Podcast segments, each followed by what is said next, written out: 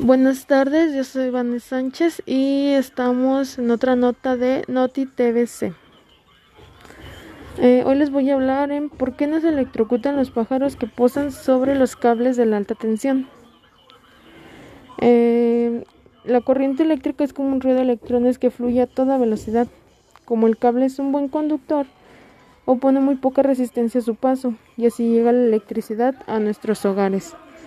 Mm, para esto debe existir una ida y una vuelta de los electrones. Si se corta el cable, se corta la corriente, claro, y corremos peligro al estar descalzo y tocarlo y podemos sufrir una descarga eléctrica. Una ave suele ser muy pequeña y tiene muy, poco, muy poca probabilidad de tocar. Lo normal es que el ave solo posa en un solo cable de alta tensión. La electricidad podía entrar por una pata de un ave y electrocutarla. Pero pues no sucede esto por lo que vemos.